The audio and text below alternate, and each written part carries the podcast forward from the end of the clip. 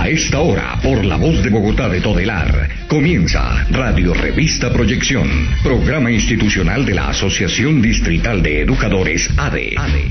En Radio Revista Proyección está la educación, el sindicalismo, la política, la cultura y todas las novedades para el magisterio. Domingos 8 de la mañana por la voz de Bogotá de Todelar. Radio Revista Proyección, la voz de los educadores.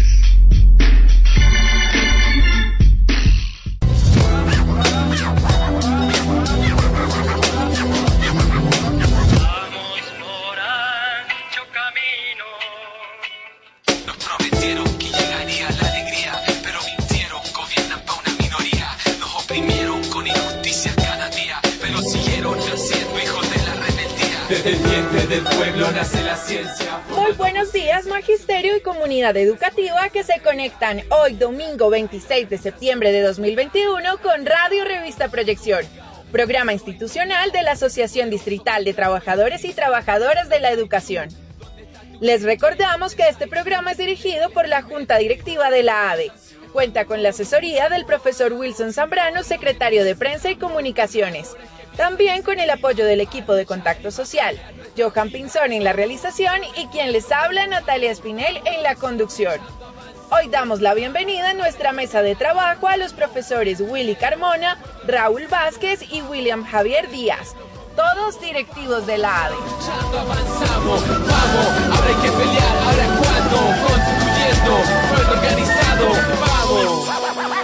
Por ejemplo, ¿qué pasa si te falta la casa y vas a la... Iniciamos este programa saludando a todo el magisterio que se mantiene en la lucha en defensa de la vida de la comunidad educativa por condiciones previas y verificables y por condiciones dignas en general para el ejercicio pedagógico en todas las instituciones de la ciudad. Les recordamos que este martes 28 de septiembre el pueblo colombiano seguirá en las calles defendiendo los proyectos de ley producto del pliego de emergencia del Comité Nacional de Paro contra la nefasta reforma tributaria. Y evidentemente nosotras y nosotros como magisterio estaremos presentes también para oponernos a la nefasta presencialidad sin condiciones por la derogatoria de las resoluciones 777, 430 y 115, pues estas priorizan la economía por encima de la vida. Además, nos seguiremos pronunciando contra la circular 17 de la Secretaría de Educación que viola los derechos constitucionales a la protesta. Por lo anterior y varios puntos más de la agenda del paro, las y los esperamos este 28 de septiembre para colmar nuevamente las calles de resistencia contra las medidas capitalistas, neoliberales y fascistas de los gobiernos de Iván Duque y la administración de Claudia López porque no estamos dispuestos a aguantar una nueva arremetida contra nuestra clase obrero trabajadora y de esta manera seguir manteniendo viva la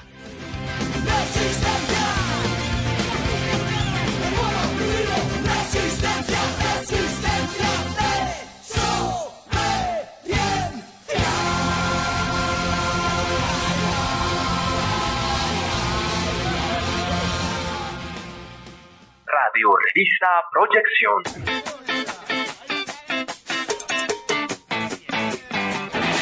Si viene el estallido, si viene el estallido. Magisterio y comunidad educativa. Porque el paro no para en defensa de la vida de la comunidad educativa y los derechos de la clase obrero trabajadora, vamos todas y todos a las calles. Por condiciones previas y verificables para las clases presenciales, no podemos normalizar la presencialidad que fue impuesta por el patrón con represión legal y amenazas de descuentos. Por un esquema de vacunación completo para la comunidad educativa. Por la derogatoria de las resoluciones 777, 430 y 1151 porque priorizan la economía y no la vida. Contra la circular 17 de la Secretaría de Educación que viola los derechos constitucionales a la protesta social y al paro. Contra la nefasta reforma tributaria aprobada por el Congreso de la República a espaldas del pueblo. Para exigir el trámite y la aprobación de los proyectos de ley radicados en el Congreso fruto del pliego de emergencia del Comité Nacional de Paro. Contra todas las medidas capitalistas, fascistas y neoliberales de los gobiernos nacional de Iván Duque y distrital de Claudia López y Edna Bonilla.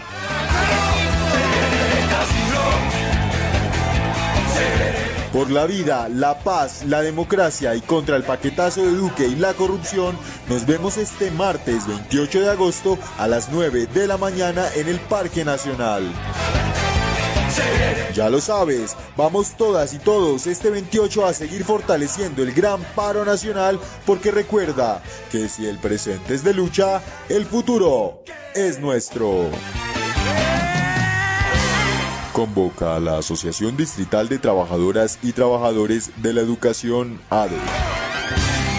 Radio Revista Proyección. Estos son los titulares en Radio Revista Proyección. El pueblo colombiano volverá a colmar las calles de resistencia este 28 de septiembre.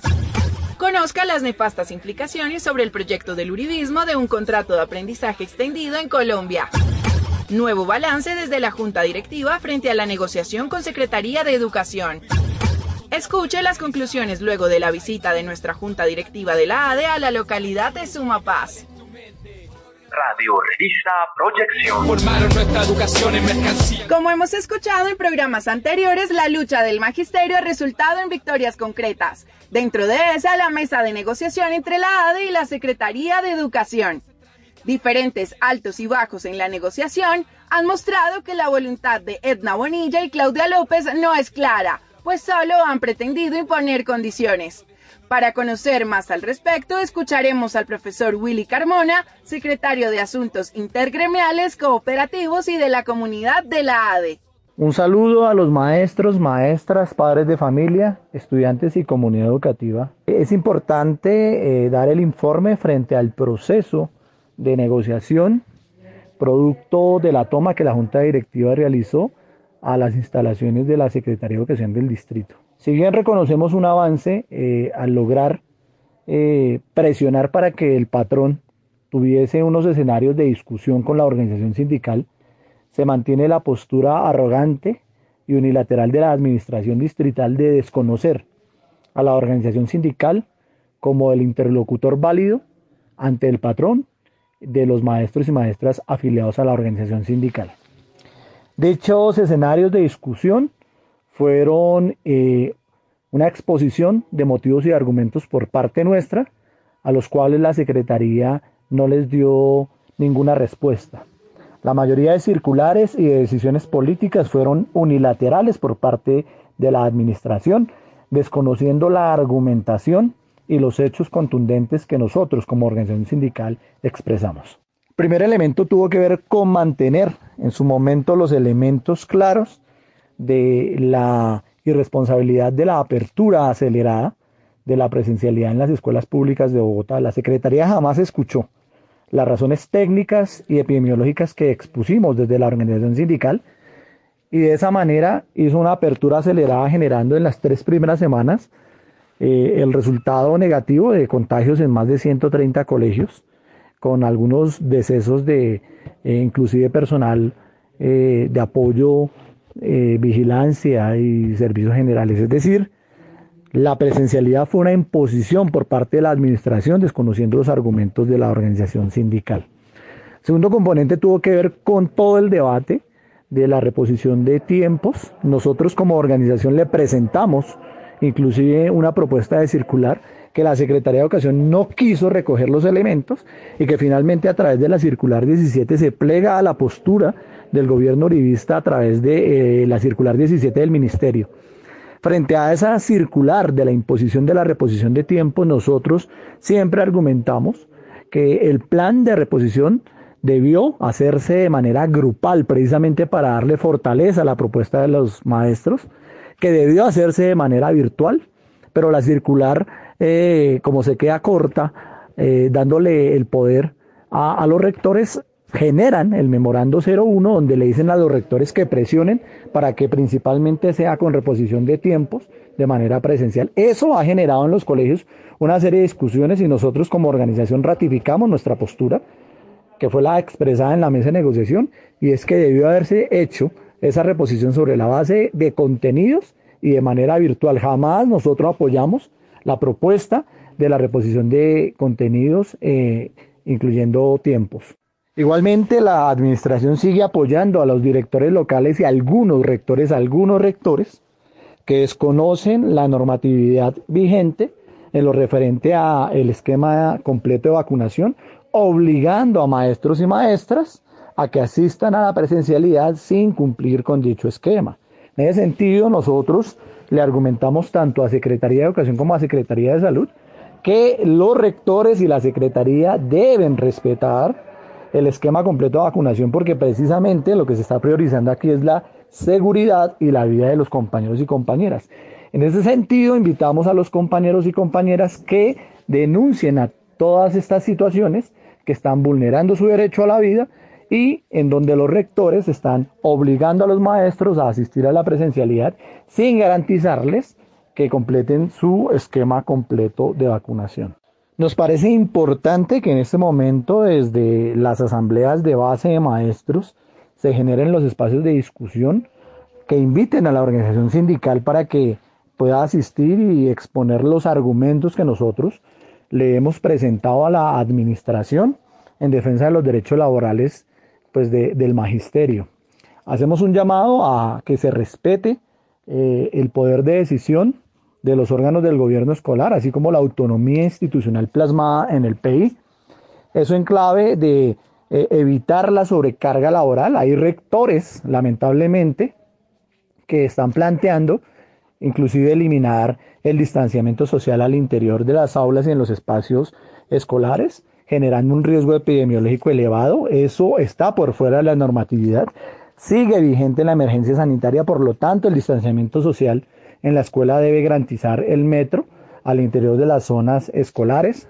Rechazamos la intencionalidad, reiteramos, de algunos rectores de imponer la presencialidad total. No hay condiciones previas verificables que nos permitan esta situación. Igualmente denunciamos la tercerización de las auxiliares de enfermería, se logra que la contratación en este momento se realice a través de las subredes de los hospitales públicos, eh, exigiendo entonces la presencia para que hagan eh, todo el control epidemiológico en la escuela. Finalmente, le recordamos que la flexibilización curricular es un elemento vigente en esta época de pandemia, por lo tanto la jornada escolar no puede ser de seis horas. Eh, la jornada laboral de los maestros debe permitir la posibilidad de atención de manera presencial al grupo de niños de acuerdo al aforo y a la infraestructura de cada institución, pero también el Consejo Académico y el Consejo Directivo deben ratificar eh, y garantizar los escenarios de atención virtual a los niños y a las niñas de tal manera que no se sobrecargue laboralmente a los maestros y las maestras. Seguimos eh, atentos a la invitación que ustedes nos realicen para acompañar los procesos de discusión pedagógica en las escuelas. Un abrazo a todos y todas. Radio Revista Proyección. Por ejemplo, ¿qué pasa si te falta la casa y vas a la Muni? Pero las semanas solo pasan y pasan. Hacemos marcha o hasta tomamos la. Ya escuchamos el breve balance que nos traía el profe Carmona. Sin embargo, es necesario seguir profundizando en este tema de negociación con la Secretaría de Educación, pues también vienen saliendo una serie de compromisos que como magisterio debemos hacer respetar en las calles, como lo haremos el próximo martes 28 de septiembre. Para seguir profundizando frente al tema de negociación, escuchamos ahora al profesor Raúl Vázquez, presidente de la ADE. Buenos días a la mesa de trabajo el día de hoy, compañeros de junta directiva, asamblea de delegados. Buenos días a los docentes, directivos docentes, orientadores y orientadoras, personal administrativo de servicios generales, estudiantes y padres de familia. La junta directiva de la ADE ha emitido diferentes oficios a la Secretaría de Educación se ha manifestado, reclamado, exigido en las mesas de negociación con respecto a diferentes temas en los cuales la Secretaría de Educación ha manifestado que se compromete a lo siguiente, revisar y dar el alcance que se necesita de la circular emitida en marzo de este año sobre el tema de las semanas de desarrollo institucional que tienen que ver con la tercera y cuarta en la modalidad no presencial. Así de claro debe quedar y así de claro se debe realizar. La semana que viene de octubre de desarrollo institucional debe ser en la modalidad no presencial. Por lo tanto, no se deben programar actividades para realizarlas de manera presencial. De la misma manera, se compromete la Secretaría de Educación a visitar las instituciones educativas que no están cumpliendo los protocolos de bioseguridad, que están citando a, a la presencialidad con más del aforo que está estipulado o con una presencialidad del 100%. E, en eso también se comprometió la Secretaría de Educación a hacer seguimiento y hacer esas visitas a esas instituciones educativas. De la misma manera, la Secretaría de Educación se compromete a seguir revisando la circular 19 porque está esperando el concepto de la Secretaría de Salud respecto al esquema completo de vacunación para que se tenga en cuenta los días de eficacia de cada uno de los biológicos. También, como le hemos exigido a la Secretaría de Educación, que se revise toda la situación, se tomen medidas pertinentes y, que sea también cumplido con las eh, entes de control en la situación de la alimentación escolar, de ese refrigerio llamado contingencia, que quién sabe cuánto tiempo es que va a durar, porque no se han tomado ninguna medida respecto a cada una de las situaciones que ha manifestado la Junta Directiva de la ADE con las quejas y reclamos que han llegado de la comunidad educativa. También se compromete la Secretaría de Educación a revisar todo el tema del gobierno escolar. ¿Por qué en algunas instituciones educativas no se tiene en cuenta consejo académico, consejo directivo, consejo de maestros para la toma de decisiones y para crear ese rumbo que debe tener la institución educativa a partir de su autonomía institucional y contemplada dentro del gobierno escolar. De la misma manera, manifiesta la Secretaría de Educación que en cuanto al día de cumpleaños, sí está expuesto y está claro que se pueden pedir y se deben pedir horas extras para aquellos compañeros que han acordado tomar su día de cumpleaños. Por lo tanto, no haber sobrecarga laboral de los demás compañeros en la institución educativa, sino esto se debe cubrir con horas extras que lo debe solicitar el rector. Y seguiremos pues en otras situaciones de reclamo, de exigencia, que quedan pendientes con la Secretaría de Educación, como el tema del pago oportuno, del retroactivo y de la, y de la actualización de salarios. Eso también lo hemos exigido y la Secretaría de Educación no ha dado respuesta para agilizar y que sea antes que termine este mes de septiembre.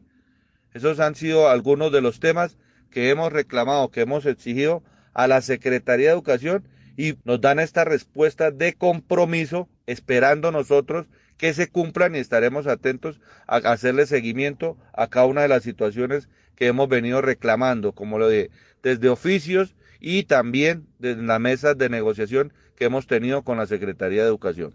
La Central Unitaria de Trabajadores CUT y FECODE nos convocan para este martes 28 de septiembre a la movilización, a marchar a partir de las 9 de la mañana en el Parque Nacional y marcharemos hacia la Plaza Bolívar para terminar hacia las 2 de la tarde. Esta convocatoria a la cual se une la ADE, estaremos encontrándonos en el Parque Nacional, marcharemos a la Plaza Bolívar para exigirle al Gobierno Nacional que cumpla con todos los acuerdos, tanto del Comité Nacional de Paro, de FECODE y también al Gobierno Distrital que cumpla con los acuerdos de la ADE, para rechazar esas reformas que se están atendiendo en el Congreso en contra de toda la comunidad en general, en contra del pueblo colombiano, como es la reforma tributaria y otras que están en camino. Así que nos encontraremos este martes 28, 9 de la mañana, Parque Nacional, y marcharemos a la Plaza de Bolívar. Les habló Raúl Alfredo Vázquez Arias, presidente de la ADE. Radio Revista Proyección. ¿Dónde estás tú? ¿Dónde está tu gente? ¿Qué pensáis tú? Dime cuál es tu... Como vimos, esta semana nuestra junta directiva de la ADE se hizo presente en la localidad de Sumapaz para sostener una reunión con profesores de allí y escuchar cuáles eran las nefastas condiciones que estaban teniendo que aguantar tras el abandono de la administración distrital. Para hablar sobre este y otros temas, escuchemos al profesor William Javier Díaz, secretario de Asuntos Culturales, Deportivos y de Bienestar de la ADE. Muy buenos días compañeras y compañeros del Magisterio Distrital. Mi nombre es William Javier Díaz Ramírez. soy directivo de la ADE, soy secretario de Asuntos Culturales, Deportivos y de Bienestar. También hago parte del colectivo magisterial Tejer, de la tendencia magisterial anarquista Tema, del colectivo Contratos Dignos para Docentes Provisionales y ayudamos a impulsar y liderar la campaña nacional No Más Evaluación de Carácter Diagnóstica Formativa, No Más SDF, porque tenemos que construir un mecanismo realmente incluyente para el derecho que tenemos todos los docentes, tanto del 2277 como del 1278, al ascenso y la reubicación que mejore nuestras condiciones laborales y salariales. Hoy queremos compartir con ustedes rápidamente cinco temas específicos con relación a lo que hemos hecho como Junta Directiva esta semana. Lo primero es lo de la mesa de negociación o de diálogo social entre la Secretaría de Educación del Distrito y la ADE, nuestra Asociación Distrital de Trabajadores y Trabajadores de la Educación. ¿Qué ha pasado? Que se han burlado, se han burlado de los requerimientos fundamentales. Esta mesa se creó producto de una toma pacífica el pasado 29 de julio. Nos tomamos pacíficamente la Secretaría de Educación invocando cuatro puntos fundamentales necesarios para el magisterio en esta coyuntura. Uno, el tema de reposición. Dos, el tema de la presencialidad. Tres, el tema que está relacionado con docentes provisionales. Cuatro, el tema de la implementación de los acuerdos firmados el pasado mes de noviembre-diciembre del año 2020, la implementación de esos acuerdos. Con relación al tema de la reposición, la Secretaría de Educación impuso a las patadas la circular 17, no reconociendo la reposición de contenidos, sino imponiendo principalmente la reposición de tiempo. Se han burlado del magisterio, se han burlado de la comunidad educativa, se han burlado del derecho que nosotros tenemos a ejercer nuestro, repito, derecho al paro o a la huelga, donde no se reponen tiempos porque eso va en contra realmente de reconocer la condición específica de la huelga y el paro. Pero en la presencialidad, que es el segundo aspecto, la burla se hace mucho más amplia y mucho más contundente. Se burlan y en lugar de brindar las garantías para la presencialidad, obligan al magisterio a ir a la presencialidad arriesgando su vida. Eso ya le ha costado la vida a docentes, le está costando la vida también a las comunidades educativas, porque para ellos en su necropolítica prefieren reactivar una economía que beneficia a los más ricos y perjudica a los más pobres. Y al magisterio lo está colocando en una situación de altísimo riesgo de las comunidades educativas. La presencialidad la impusieron, la presencialidad la colocaron sin condiciones previas y verificables sin garantizar realmente, realmente lo que significa la infraestructura necesaria para poder tener el distanciamiento. Tampoco garantizaron lo que nosotros habíamos venido planteando claramente, que se vacunara al conjunto, al conjunto de esta comunidad que participa y asiste a las instituciones educativas. Todavía muchos niños están sin la vacuna. Eso lo cumplieron parcialmente, pero el resto realmente se han burlado del magisterio. La parte de bioseguridad únicamente la resuelven con unos alcoholes y unos geles, lo resuelven con una ventilación que realmente no garantiza la ventilación cruzada, entre otros temas. Vale la pena recordar también que en este escenario el tema de los provisionales se resume a una mesa donde desafortunadamente la Junta Directiva sigue reafirmando y empoderando a una mesa de cuatro representantes en lugar de una mesa de que contenga la presencia de los 13 directivos para que tengamos posición más dura, más fuerte con respecto a esta administración y con relación a los docentes provisionales exigimos que participen por lo menos tres docentes provisionales que están vinculados, que estén vinculados actualmente y tres docentes provisionales que no hayan podido ser vinculados últimamente, para que los docentes provisionales también estén en esa mesa. Son los primeros dolientes y tienen que estar ahí, además de estar respaldados por nuestra organización sindical y los 13 directivos en esa mesa enfrentando al patrón. Y en el tema de la implementación de los acuerdos firmados en el 2020, eso sí que es risible ellos dicen que han garantizado mucho más del 25, 30 y hasta el 50% de los más de 200 puntos que supuestamente se acordaron, que se resumen a unas mesas que realmente no son, no son operativas. Ahí está parte de esa burla constante que tiene el magisterio y que tiene contra el magisterio la Secretaría de Educación. Rápidamente quiero recordar, el pasado lunes también estuvimos en la localidad del Sumapaz en una reunión que lograron eh, configurar y, realizar los miembros del comité de profesores de la localidad del Sumapaz. Ahí también se burló Claudia López, ahí se, se, comprometió a cumplir cosas que realmente no está cumpliendo. Esperemos lo haga, esperemos esta comunidad que es emblemática en el magisterio distrital realmente logre presionar para que se alcancen esos objetivos en términos de las particularidades que tiene esta localidad que presentaron un pliego particular por sus condiciones de ruralidad, entre otras.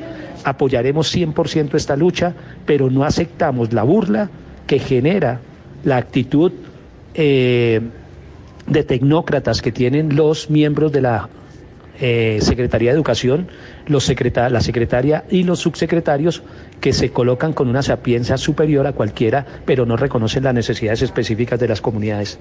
También tenemos que resaltar nuevamente la necesidad, la necesidad de tener en cuenta el tema de los profesionales como un tema central, porque a los profesionales se les trata como docentes y trabajadores de tercera o de cuarta. Rechazamos ese tratamiento por parte de la Secretaría de Educación y exigimos que la Junta Directiva de la ADE asuma lo que se planteó en la última asamblea que se hizo la semana pasada con los docentes provisionales de hacer reuniones mensuales para tratar los temas. Todos los meses toda la Junta Directiva debe reunirse y debemos reunirnos con los docentes provisionales para resolver sus problemáticas y enfrentar unificadamente al patrón, pero también hacerle un llamado a los docentes provisionales de que también tienen que salir a la movilización, a la lucha para dar las peleas en conjunto con el resto de los docentes, porque a este gobierno hay que enfrentarlo y derrotarlo. William Javier Díaz, directivo de la ADE, estamos en pie de lucha. Radio Revista Proyección. Y aquí empieza Bogotá de una. Muy buenos días, Bogotá. La señora Claudia pretendió seguir instaurando el modelo peñalosista en Bogotá y la ciudadanía le pasó factura. De acuerdo con encuesta que media la favorabilidad de los alcaldes de las seis principales ciudades del país, realizada por los mismos medios hegemónicos que han respaldado las medidas antiderechos de la señora Claudia, la camaleona ocupó el sexto lugar. Es necesario mencionar que para octubre de 2020 la favorabilidad de Claudia ascendía al 77%, mientras que en esta encuesta bajó hasta el 54%. Notable la reducción, dejando claro que la ciudadanía no está dispuesta a afrontar otro modelo peñalosista que busque priorizar la economía por encima de la vida. Por otro lado, esta alcaldía pareciera ser mucho más regresiva que la del señor Enrique Peñalosa. El que le decían en el colegio bobolitro. Pues acá ha sido muy claro que el modelo neoliberal va a la fuerza, y así lo ha dejado claro Claudia cada vez que demuestra su talante impositivo, negando derechos a la fuerza, a través de amenazas por vías legales y con represión policial. Ay, esta vez te dieron muy duro en la cabeza. También es importante mencionar cómo la visión de seguridad Claudia responde a los intereses del gobierno nacional, una lectura que favorece la estigmatización de los diferentes sectores sociales y que no atiende al problema estructural. Es evidente que esta señora camaleona que tenemos como alcaldesa no comprende que el problema en Bogotá no está compuesto únicamente por los ladrones, sino que hay un colapso total del modelo de seguridad neoliberal, pues este no atiende a la problemática de manera estructural. ¿Cuál es la respuesta? Señora Claudia, nosotros solo le decimos que si pretende seguir bajo las lógicas neoliberales, serviles al mercado, solo debe esperar para que su favorabilidad llegue hasta el piso y que las calles sigan colmadas de resistencia, pues el pueblo colombiano cada vez tiene claro que, si el presente es de lucha, el futuro es nuestro.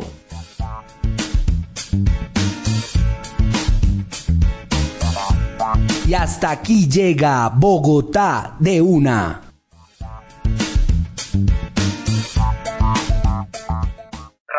Revista Proyección.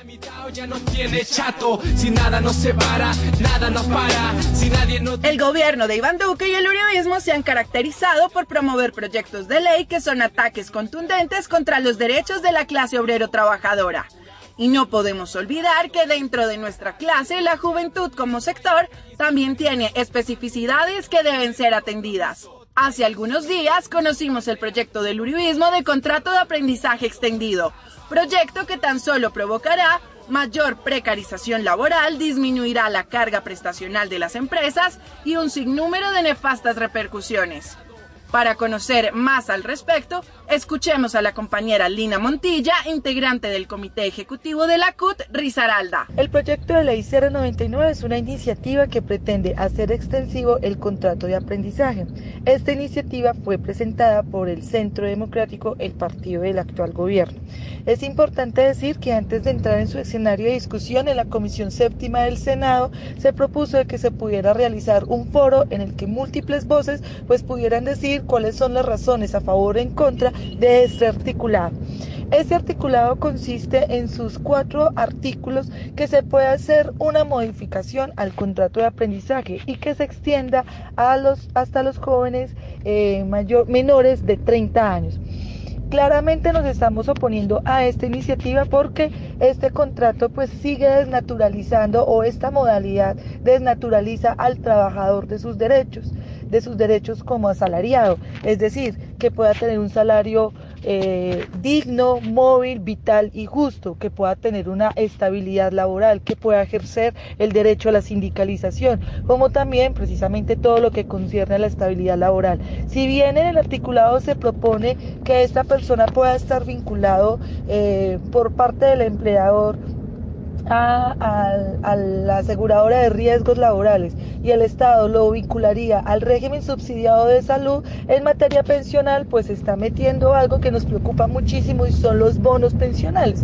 Claramente se evidencia que bajo este mecanismo se empieza a agilizar una reforma pensional y que por medio de los bonos pensionales pues está eh, dando, golpeando precisamente al fondo de, pensiones, que en este caso sería el régimen eh, solidario que es conocido por Colpensiones y que se caracteriza por tener su régimen de ahorro de prima media. Esta iniciativa, pues con estas razones, eh, se presentó en la Comisión Séptima en el Senado, en el foro en el que dijimos precisamente por qué evidenciamos que es una reforma laboral y pensional camuflada, que no se está haciendo ninguna modificación al contrato de aprendizaje, si bien desde el SENA y desde otras instituciones tenemos reparos, precisamente en lo que se coincide con el contrato de aprendizaje que en su momento fue asalariado, pero que después de una modificación que hizo Álvaro Uribe Vélez en el 2002, pues obviamente este, este, este contrato de aprendizaje ya no pasó a tener un salario mínimo como en otras se tenía, sino que pasó a tener patrocinios por parte del empresariado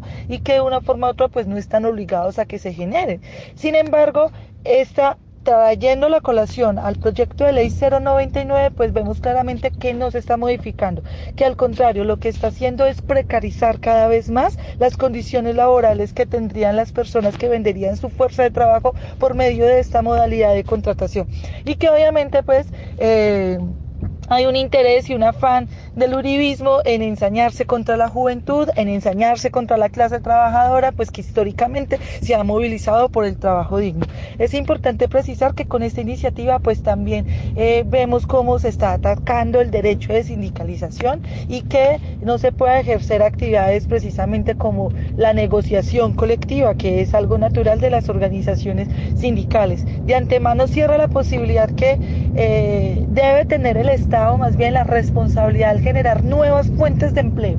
Y ni el sector público ni el sector privado está eh, obligado a ofertarlas bajo este criterio. Obviamente que en este sentido, pues en el caso en que se llegase a aprobar esta iniciativa, pues el empresariado va a preferir vincular no trabajadores, sino aprendices, a pesar de que no estén en un centro de formación, porque esa es la particularidad que se tiene, no estaría vinculado a, un, a, una institución educativa, ya estaría graduado y eh, se le seguiría reconociendo como aprendiz y no precisamente como trabajador. Y obviamente también ataca el contrato de aprendizaje porque desconoce y desnaturaliza su componente teórico, pedagógico y práctico, ¿cierto? Que es lo que lo hace especial y diferente a otro tipo de contratación. Radio Revista Proyección. Por ejemplo, ¿qué pasa si te falta la casa y vas a la MUNI? Pero El magisterio históricamente se ha adherido a las justas luchas revolucionarias. Dentro de estas, la lucha en defensa de la revolución cubana y por otro lado, también se ha destacado por resaltar los referentes revolucionarios que fortalecen las luchas populares en todo el mundo, tales como Paulo Freire. Por lo anterior, invitamos a Consuelo Alvira, integrante del Comité de Solidaridad con Cuba, y al profesor Elbert Chuachi, que nos hablará sobre la importancia de la conmemoración de los 100 años de Paulo Freire. Escuchemos. Quiero aprovechar la oportunidad para invitarlos a participar de la campaña antiimperialista Cuba no está sola ya que junto a otros equipos de docentes, eh, hombres y mujeres demócratas y antiimperialistas, nos unimos a las innumerables voces que en nuestro país y en el mundo entero se alzan en defensa de Cuba y en rechazo al bloqueo económico, financiero y comercial impuesto por los Estados Unidos, así como su injerencia en la soberanía, autonomía y libertad del pueblo cubano. Ese criminal bloqueo aplicado por el imperialismo a la isla durante 60 años fue recrudecido por la administración Trump, que añadió más de 240 sanciones, las cuales junto a las ya existentes han sido mantenidas por el gobierno Biden. Su propósito es dar un escarmiento al país que valerosamente ha luchado por mantenerse como primer y único territorio libre de América, contra todo intento del imperialismo yanqui de recuperar su control y dominación. En esa medida expresamos nuestra solidaridad con la lucha de este valeroso pueblo, a la vez que convocamos a todos a unirnos en torno a una campaña inmediata expresada en tres ejes.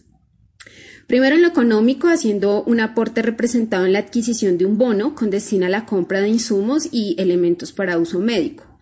En segunda medida, acciones de formación, información y denuncia sobre el bloqueo y demás actuaciones imperialistas violatorias de los derechos humanos y el derecho internacional humanitario. Realizaremos foros, conversaciones, cartillas, etc. Y en tercera medida, la participación en acciones colectivas encaminadas a la exigencia del otorgamiento del Premio Nobel a las brigadas médicas Henry Reef por su valiosa labor y solidaridad en más de 27 países antes y durante la pandemia. Especial saludo, soy Helbert Chuachi, educador popular en derechos humanos y profesor de la licenciatura en educación comunitaria con énfasis en derechos humanos de la Universidad Pedagógica Nacional. En este 2021 estamos conmemorando los 100 años de Paulo Freire como parte del reconocimiento de las diferentes expresiones sociales, organizativas, de lucha y resistencia de hombres y mujeres por la emancipación. Paulo Freire, un hombre, un educador comprometido, brasileño, nace en 1921 en Recife, quien asume con criterio ético, político y formativo la urgente necesidad de comprender y transformar la realidad donde el papel central es la educación. Ella debe servir para que los educadores y los educandos aprendan a leer la realidad para escribir su historia. Es por eso que queremos dejar como mensaje, en el marco de esta conmemoración y el reconocimiento de su legado pedagógico y político, algunas ideas que deben ser leídas en contexto, pero también desde una mirada antipatriarcal y anticolonial. Primero, debemos pensar que educar es la posibilidad de encontrarnos, de generar vínculo, de estrechar los lazos en una perspectiva de transformación y de construcción de poder. Por eso, en palabras de Freire, educar es el diálogo. Segundo, educar es conocer y reconocer críticamente la realidad. En un contexto latinoamericano, en un contexto colombiano, leer la realidad es sumamente importante, porque esto es lo que nos va a permitir cambiar la historia, cambiar las condiciones de injusticia e indignidad en las que nos estamos viendo abocados. Y nos abre una perspectiva de vocación de poder. Educar también es pensar esperanzadoramente, es decir, cómo logramos construir horizontes utópicos que nos permitan seguir insistiendo desde distintos lugares, desde el campesinado, desde lo estudiantil, desde lo profesoral, transformar esas realidades injustas.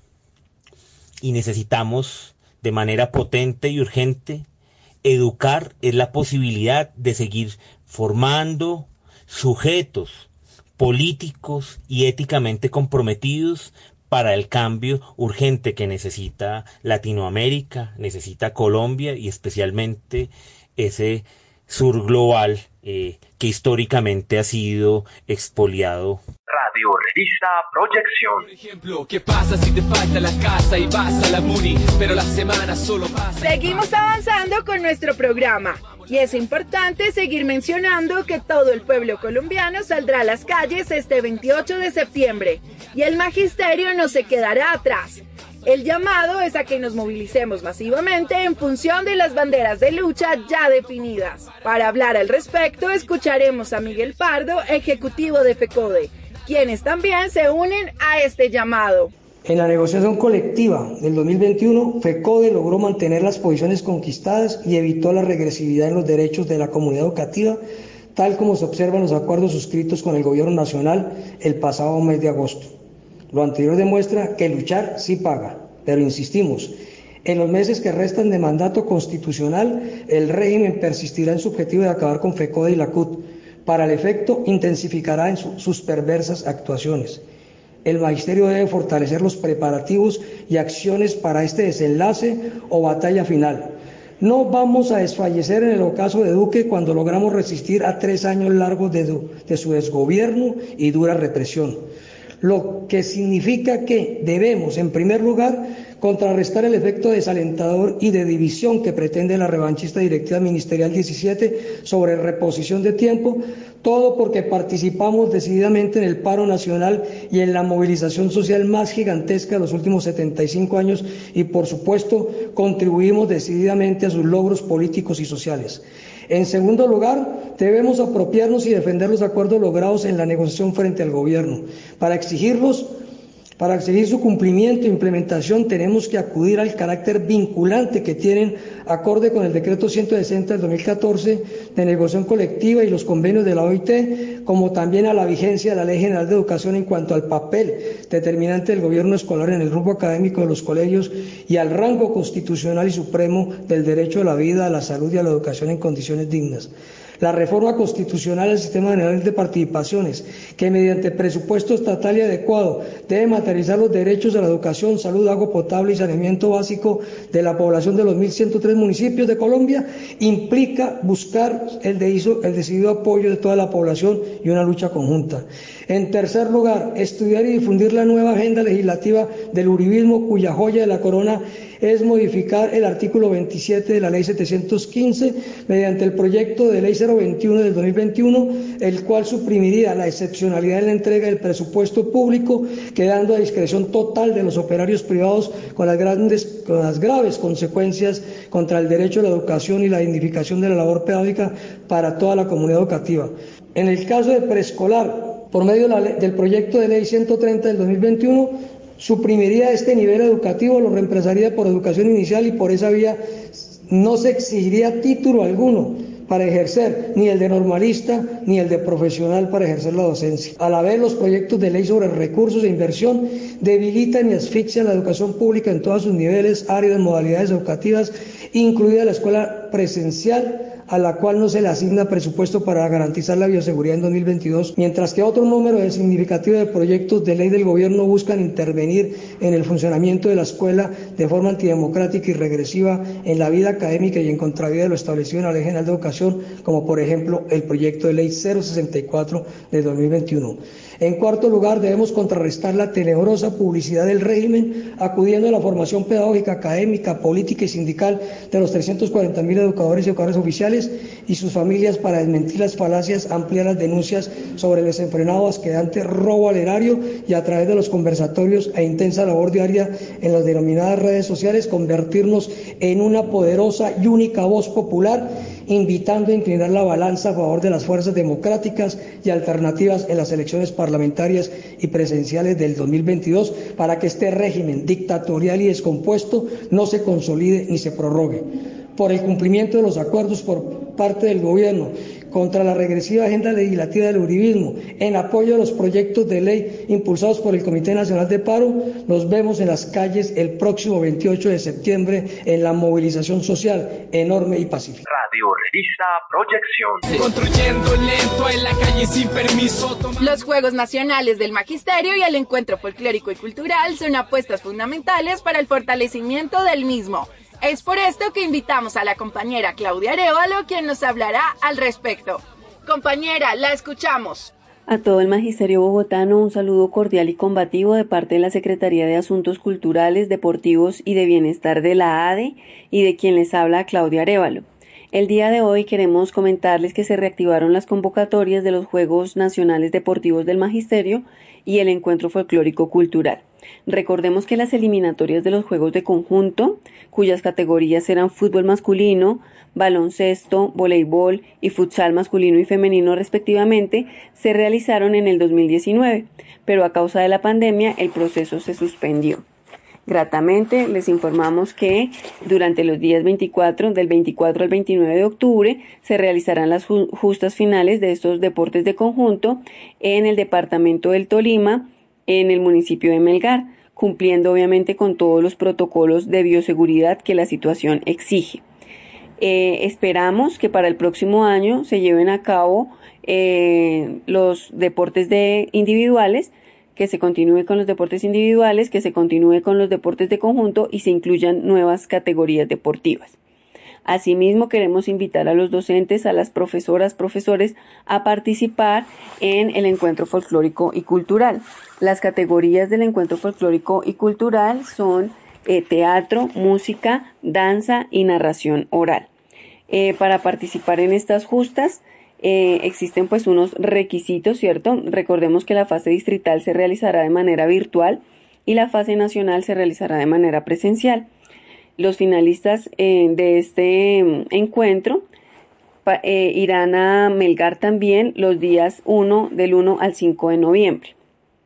En el caso del distrito, eh, los docentes que quieran participar, docentes, no solo docentes, sino docentes, directivos docentes y también administrativos las instituciones públicas de, Bogotá, deben tener en cuenta que el máximo de integrantes en danza, música o teatro es de seis, seis personas y para narración el máximo de participantes es dos. Eh, solo se puede participar en una de estas modalidades y para eh, participar deben enviar un video de mínimo 7 minutos, máximo 10, donde se incluya la presentación de la pieza y de los participantes. Estos videos obviamente pues deben reflejar las costumbres, el folclore, eh, la cultura de la región, en este caso de Bogotá, y deben destacarse por su creatividad en el campo del vestuario y la escenografía. El plazo máximo para enviar estos videos será el lunes 27 de septiembre, así que mucho ánimo eh, invitadísimos a participar. Recordemos que estas actividades son producto de las luchas libradas por nosotros, por FECODE, por los sindicatos filiales, que es, son recursos que se invierten en el bienestar de los profesores y las profesoras. Entonces, aprovechar todos estos espacios que se han ganado en la lucha. Para mayores informes, pueden comunicarse con el WhatsApp 311-879-9566 y también pueden hacerlo a través del teléfono 317-637-8484. Allí podrán hablar con William Javier Díaz Ramírez, que es el directivo de la ADE, secretario de Asuntos Culturales, Deportivos y de Bienestar de nuestro sindicato. A los docentes y las profesoras, las docentes que van a participar, que nos van a representar en Melgar, mucho ánimo, mucha suerte y esperamos que se traigan esa medalla. Radio Revista Proyección. ¿Dónde estás tú? ¿Dónde está tu gente? ¿Qué pensáis tú? Dime cuál es tu mente. Organización. Es cuando todos nos juntamos. Con amor y unión. Con lo que necesitamos. Pobres que piensan. El buen vivir es una bandera que defendemos en el magisterio y todo el movimiento popular colombiano. Esta consigna debe tener claro que el objetivo de la garantía de derechos es una vida en paz con justicia política, económica y social para todo el pueblo colombiano. Ahora invitamos al compañero Alfredo Cadena, quien nos hablará sobre la propuesta de constituyente solidaria por el buen vivir. Compañero, bienvenido a Radio Revista Proyección. Docentes del Distrito Capital, los estamos invitando a que se inscriban en la Constituyente Solidaria por el Buen Vivir que se realizará el próximo jueves 7 de octubre en las horas de la mañana. La Constituyente Solidaria por el Buen Vivir es una respuesta de las organizaciones sociales, populares, de economía solidaria, frente a las pandemias que nos azotan.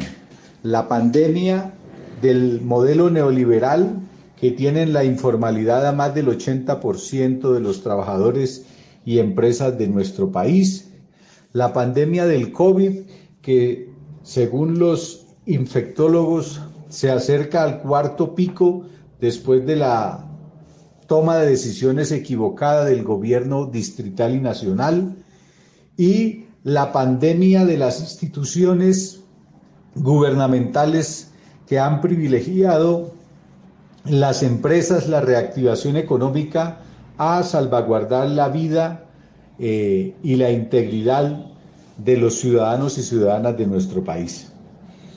Desde las organizaciones sociales y solidarias que forman parte de la Mesa Nacional de Economía Social y Solidaria creada en el año 2016. Les estamos invitando a que el día jueves 7 de octubre participen del Facebook Live donde vamos a presentar tres grandes ejes temáticos. Un primer eje, la respuesta alternativa al modelo neoliberal que estamos construyendo desde los territorios para generar procesos de articulación, de asociatividad, de integración en los territorios que definan los grupos humanos, las comunidades, las organizaciones que estén asentadas en dichos territorios. Vamos a presentar no solamente esquemas de integración, sino propuestas metodológicas para organizar, repetimos, a los grupos humanos y a las comunidades que tengan a bien.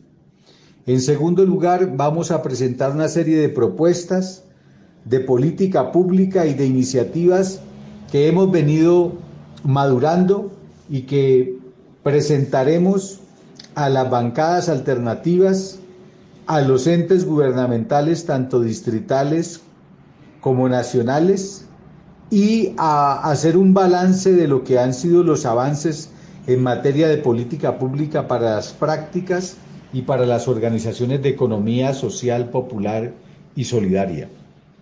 Y en tercer lugar, les vamos a proponer una visión de trabajo en los territorios que nos permitan constituir en cinco regiones del país, entre ellas la conformada por la región central, donde estaría Bogotá, Cundinamarca, Meta, Boyacá y Tolima, una mesa regional de economía social y solidaria que nos permita intercambiar conocimientos y experiencias, que nos permita articular iniciativas, que nos permita aunar esfuerzos para el buen vivir de nuestras poblaciones, generando autogestión, autonomía, autogobierno y desde esta perspectiva también contribuir a la construcción del pacto histórico más allá de las expectativas electorales